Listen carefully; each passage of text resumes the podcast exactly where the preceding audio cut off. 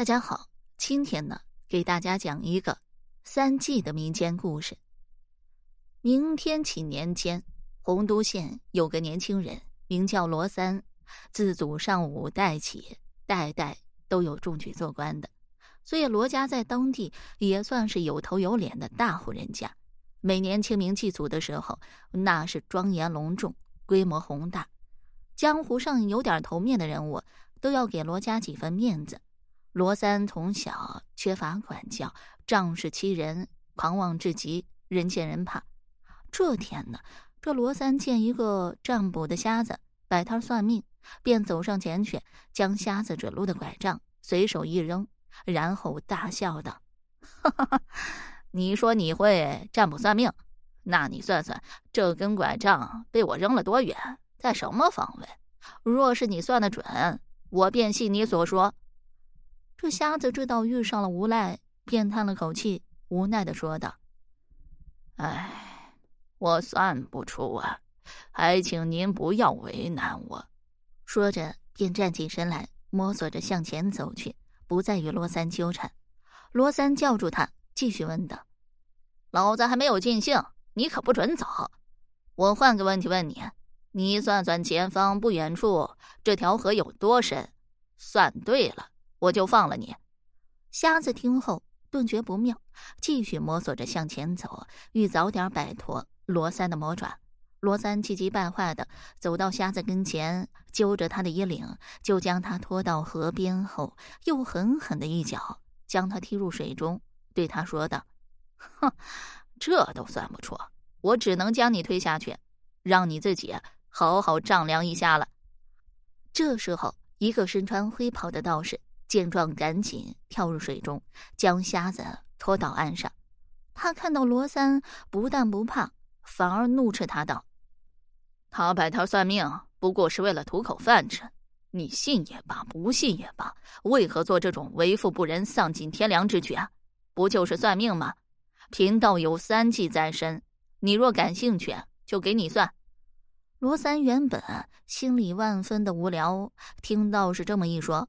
顿时来了兴致，就大笑起来，打量着这个自称叫做庄道士的道士，狂妄道：“老子可不管你有几计，你就算算老子今天要不要揍你啊！”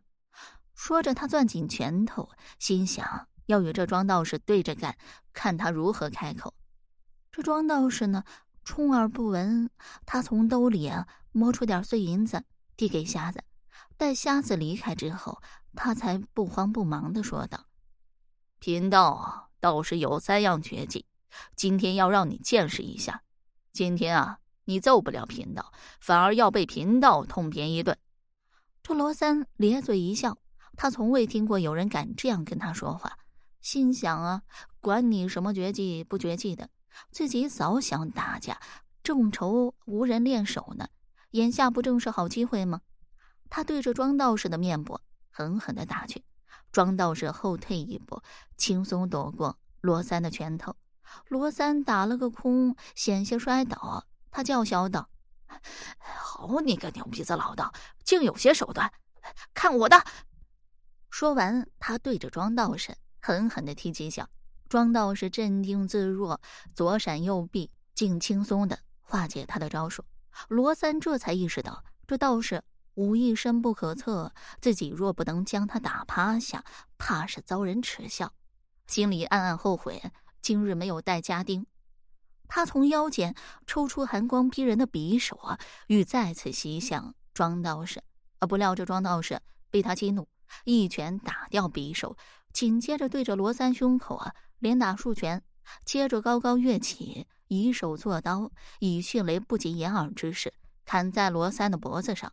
罗三顿觉天旋地转，眼冒金星的躺在地上，浑身如散架一般，痛不欲生，想骂人却怎么都开不了口。庄道士将他吊在树上，供来往行人驻足观看。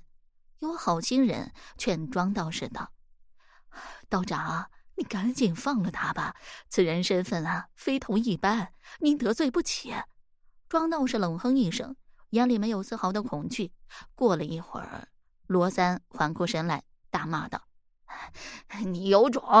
我罗三对天发誓，若不砍下你的人头，我誓不为人。你知不知道我是谁啊？识相的话，赶紧放了老子，老子能考虑给你留个全尸。庄道士笑道：“，贫道不管你是谁，只知道你是个恶贯满盈的鼠辈。恶有恶报是自古以来的真理。今天贫道要你跪在百姓面前，忏悔认错，承诺日后绝不仗势欺人。若有违背，贫道一定让你失去双腿。”罗三起初嘴硬，满嘴污言秽语。庄道士对着他脖子、喉结部位点了三下，给他点了哑穴。罗三便说不出话来，呜咽了片刻，便举手求饶。庄道士给他解了穴，让罗三对天发誓，绝不再作恶，才放了他。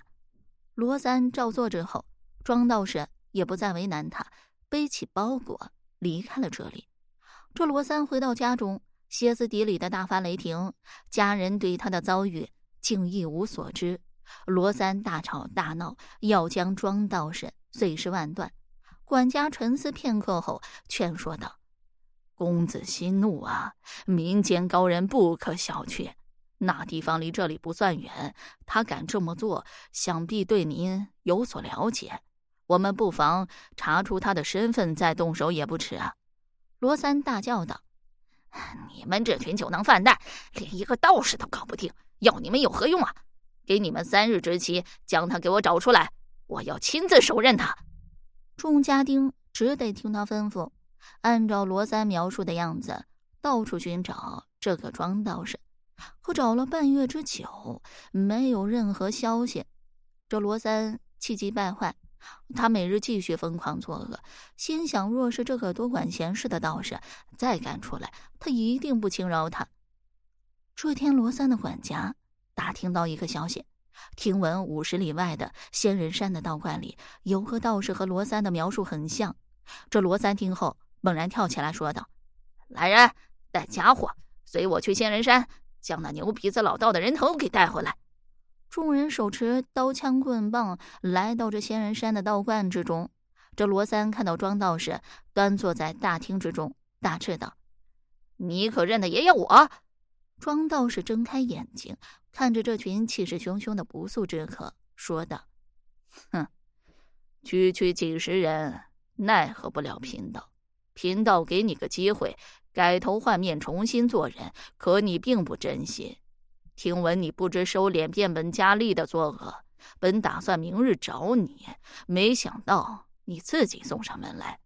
罗三破口大骂道：“你个缩头乌龟，还敢找我？你难道不知道爷爷是谁？废话少说，即便你武功盖世，也难逃一死。”庄道士微微笑道：“即便是贫道手无寸铁，也可全身而退。”只不过贫道不想双手沾满血污而已。当日师傅传我三样绝技，让我行侠仗义、除强扶弱。第一是万夫莫敌的拳脚之术，第二是占卜预测之术，第三就是你们将要看到的绝技。说完，便走出道观的大厅。罗三带人紧随其后，怕他跑掉。庄道士来到一处荒无人烟的树林之中，接着消失不见了。这罗三在林中找了好久啊，都没有找到他。这时，庄道士说道：“这就是师傅传我的第三绝技，叫布阵之术。你们破解此阵，再找贫道报仇也不迟。”说完，便又回到道观之中。而罗三等人在阵中满头大汗，叫骂许久，精疲力尽，也没能走出迷阵。两天过后，这罗三开始求情，可不论他怎么低声下气，这庄道士就是不为所动。这罗三等人束手无策，只得将树砍掉，希望能走出迷阵。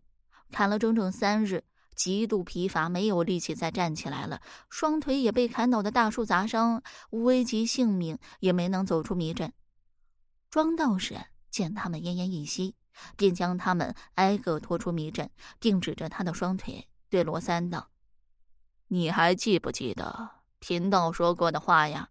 罗三哭道：“ 求您饶我一命，我斗不过你，再也不敢与您为敌了。求求你，给我治治我的腿吧。这庄道士面无表情的转身离去，留下一句话给他：“诸恶莫作，众善奉行。我自会暗中注视着你。倘若你再作恶，定会让你暴毙而亡。”这罗三满脸惶恐，暗自感叹道：“高人在民间，自那以后双腿残疾，无人能医。每当他想作恶之时，总觉得有双眼睛盯着他，从此再也不敢作恶了。”好了，这个民间故事我就讲完了。如果你对其他民间故事感兴趣的话，点个关注，来个赞，我接下来还会为你讲更多、更加精彩的民间故事。